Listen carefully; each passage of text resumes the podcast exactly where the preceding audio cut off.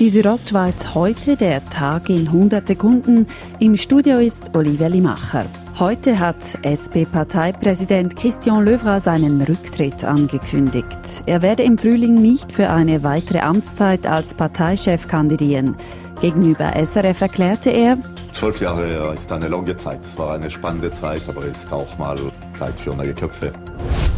Seine Nachfolgerin oder sein Nachfolger soll am Parteitag im April bestimmt werden. Als möglicher Nachfolger Löwras wurde in den Medien auch der Bündner SP-Nationalrat John Pult genannt. Er widerspricht diesen Spekulationen.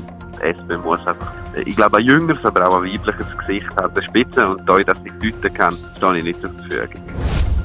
Die Fischfangzahlen der Äschen in Grabünden sind in den letzten Jahren um rund 75 Prozent zurückgegangen. Um die Ursache herauszufinden, hat das kantonale Amt für Jagd und Fischerei im Frühjahr eine Studie gestartet.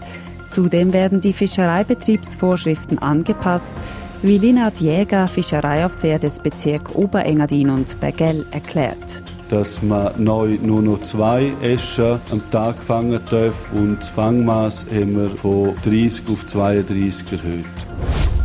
Durch den Neuschnee in den letzten Tagen herrscht in einigen Orten im Kanton Graubünden erhebliche Lawinengefahr. Dies besonders im Süden, wie Celia Lukas vom Schnee- und Lawinenforschungsinstitut sagt.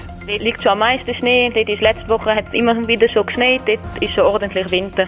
Und jetzt mit dem neuen Schnee, der noch drauf ist, muss man da sicher schon Achtung geben. Im Rest von Graubünden sei die Lawinengefahr mäßig.